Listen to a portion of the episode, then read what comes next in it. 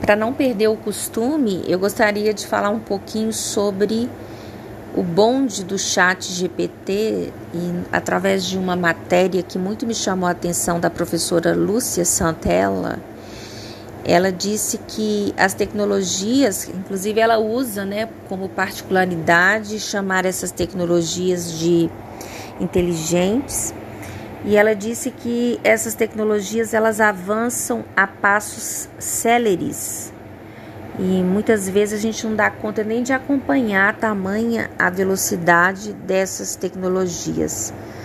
E a quantidade de ferramentas e mesmo de bots que vão surgindo, os robôs falantes, como o robô falante Lambda, que simula sentir, né? E por último, o robô dialogante, que é justamente o chat GPT. Esse que está provocando assim um verdadeiro delírio interpretativo e também opinativo na opinião da professora. Eu sempre acompanho os depoimentos e as entrevistas que ela nos dá, e eu penso como ela que a inteligência artificial, ela tem os dois lados da moeda, né? Ela pode ser tanto utilizada a nosso favor, como também para poder desconstruir valores, tarefas e funções que nós temos socialmente.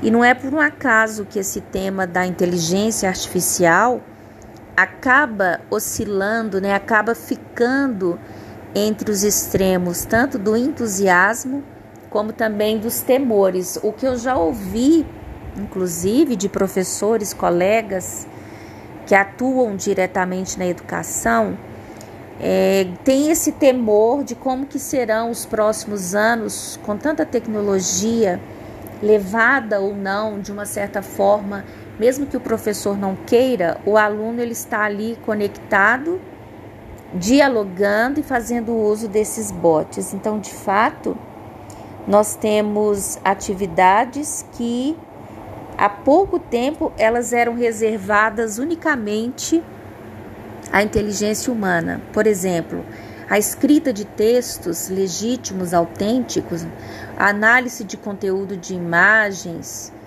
E hoje nós estamos acompanhando de uma certa forma, até surpreendentemente, as máquinas fazendo tudo isso por nós. E esse poder ele vem adquirido pelos algoritmos.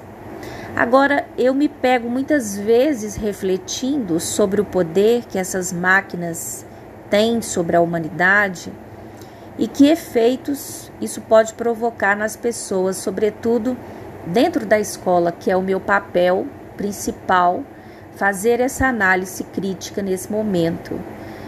Além né, de, de, de ser humano, de, de mulher, de trabalhadora, de cristã. Eu penso nessa questão como educadora. Reduzir o poder dessas fantasias infundadas está entre os principais objetivos que a gente quer analisar. Então, no artigo da professora, algo que me chamou muita atenção também, ainda ontem, numa oportunidade de um curso sobre inteligência artificial, eu fiz questão de tecer esse comentário, né? Já que existem muitas opiniões que são infundadas, tem muita gente falando sobre o assunto sem ter conhecimento de causa. Talvez seja um dos perigos que ocorrem ao trazer o chat GPT à baila, né, para o nosso sistema educacional. Tem muita gente mal informada falando, talvez, assuntos que não transversalizam com essa ideia principal que nós temos sobre o chat GPT. E imagino que a partir desse chat, os algoritmos eles ganham certa vida própria. Talvez isso espante e incomode tanto a humanidade. Eu acho até que nas palavras da professora há um cordão umbilical que não pode ser cortado. Diferente do cordão umbilical biológico, que uma vez cortado, ele libera outra vida, que é a inteligência humana. E já na inteligência artificial, nós vivemos em simbiose. Isso quer dizer que nós convivemos com ambas inteligências, mas de modo muitíssimo diferente. Por quê? A inteligência artificial é justamente aquele tipo de, de funcionalidade, de produto, de recursos, de elaboração que são feitos de forma não natural, por isso artificial. E muitas vezes esse assunto ele vem cercado de preconceitos ideológicos, é o que é comum, né? Eles oscilam entre extremos de ingenuidade e também de moralismo cético. Esses extremos, se eles não forem controlados, eles acabam sendo ali prejudiciais não só para a educação, como para toda a humanidade. Há quase cinco anos, quando os textos sobre a inteligência artificial começavam a borbulhar em artigos, colunas, posts, talvez fosse um terreno ainda pouco conhecido e pouco explorado pela classe dos docentes. Hoje já é algo diferente, tem muito mais professores interessados no assunto, porque a realidade ela nos impulsiona a conhecer e a preparar nosso terreno na educação, porque a inteligência artificial ela veio para ficar. E aí eu assisti um filme, eu não vou me recordar aqui agora do título, que mostrava a importância da inteligência artificial na década de 60, mas para suprir as necessidades da guerra. E nós hoje vivemos um outro tipo de guerra, é uma realidade de, de guerra de valores, em que nós descentralizamos determinados assuntos e começamos a entender que a escola ela é de fato um espaço de discussão. Talvez a grande dificuldade em inserir tanta tecnologia na escola, porque ela tem que ser funcional a ponto de criar possibilidades de discussão. E é claro que a inteligência cuja raiz se encontra na linguagem, que é o meu principal tópico, está ainda em crescimento, mas ela se diversifica para fora do cérebro orgânico do sapiens. Essa que é a proposição no artigo da professora e o que me chamou a atenção. Eu estou falando de máquinas como os computadores e também dos aplicativos das plataformas e da sétima revolução cognitiva dos sapiens no ano de 2022, que é com certeza essa criação dos chats, dos chats bots. E o acento de que a inteligência é contraditória e também ambivalente, ela pode acabar se esbarrando nas banalidades do mal, porque nós podemos utilizar a inteligência artificial tanto para o bem quanto para o mal. E isso pode ser usado de forma disfarçada em consonância com a dignidade ética. Por isso que eu falei no episódio anterior da questão moral em que se esbarra a criação de bots como esse. E o chat GPT, ele tem provocado tanto fervor, revistas, sites, jornais, é, até mesmo em materiais didáticos, como eu venho acompanhando esses materiais, sobretudo os online. Por quê? Porque faz pouco tempo que o chat GPT entrou em cena, mas ele já criou um assentamento de ideias de tal proporção que nós estamos acompanhando com maior velocidade tudo que tem acontecido, como se ele já existisse há mais tempo.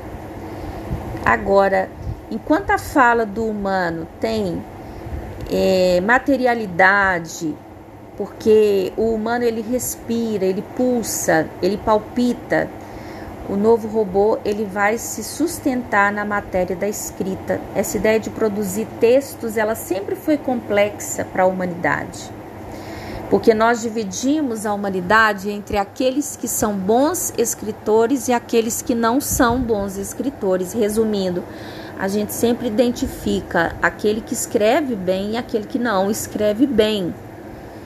Já que existe essa pressa de interpretação, a gente sabe que para evitar ideias que são imediatistas, nós estamos entendendo que é preciso compreender que o chat ele é uma reprodução da inteligência artificial, seria um neto da aprendizagem profunda e o filho do processamento de linguagem natural. Historicamente, essa seria a analogia que podemos fazer. Só que a pesquisa sobre a inteligência artificial ela não começou ontem. Já tem muito mais tempo. E todos os textos sobre a inteligência artificial têm início com sua história de altos e baixos. E os baixos eles costumam ser chamados de invernos da IA, que é inteligência artificial. E na verdade, é, os softwares e os algoritmos eles não se assemelham a, a esculturas que se exibem ao nosso olhar. É algo mais profundo. Na verdade, eu estou falando de linguagens no grau máximo de abstração.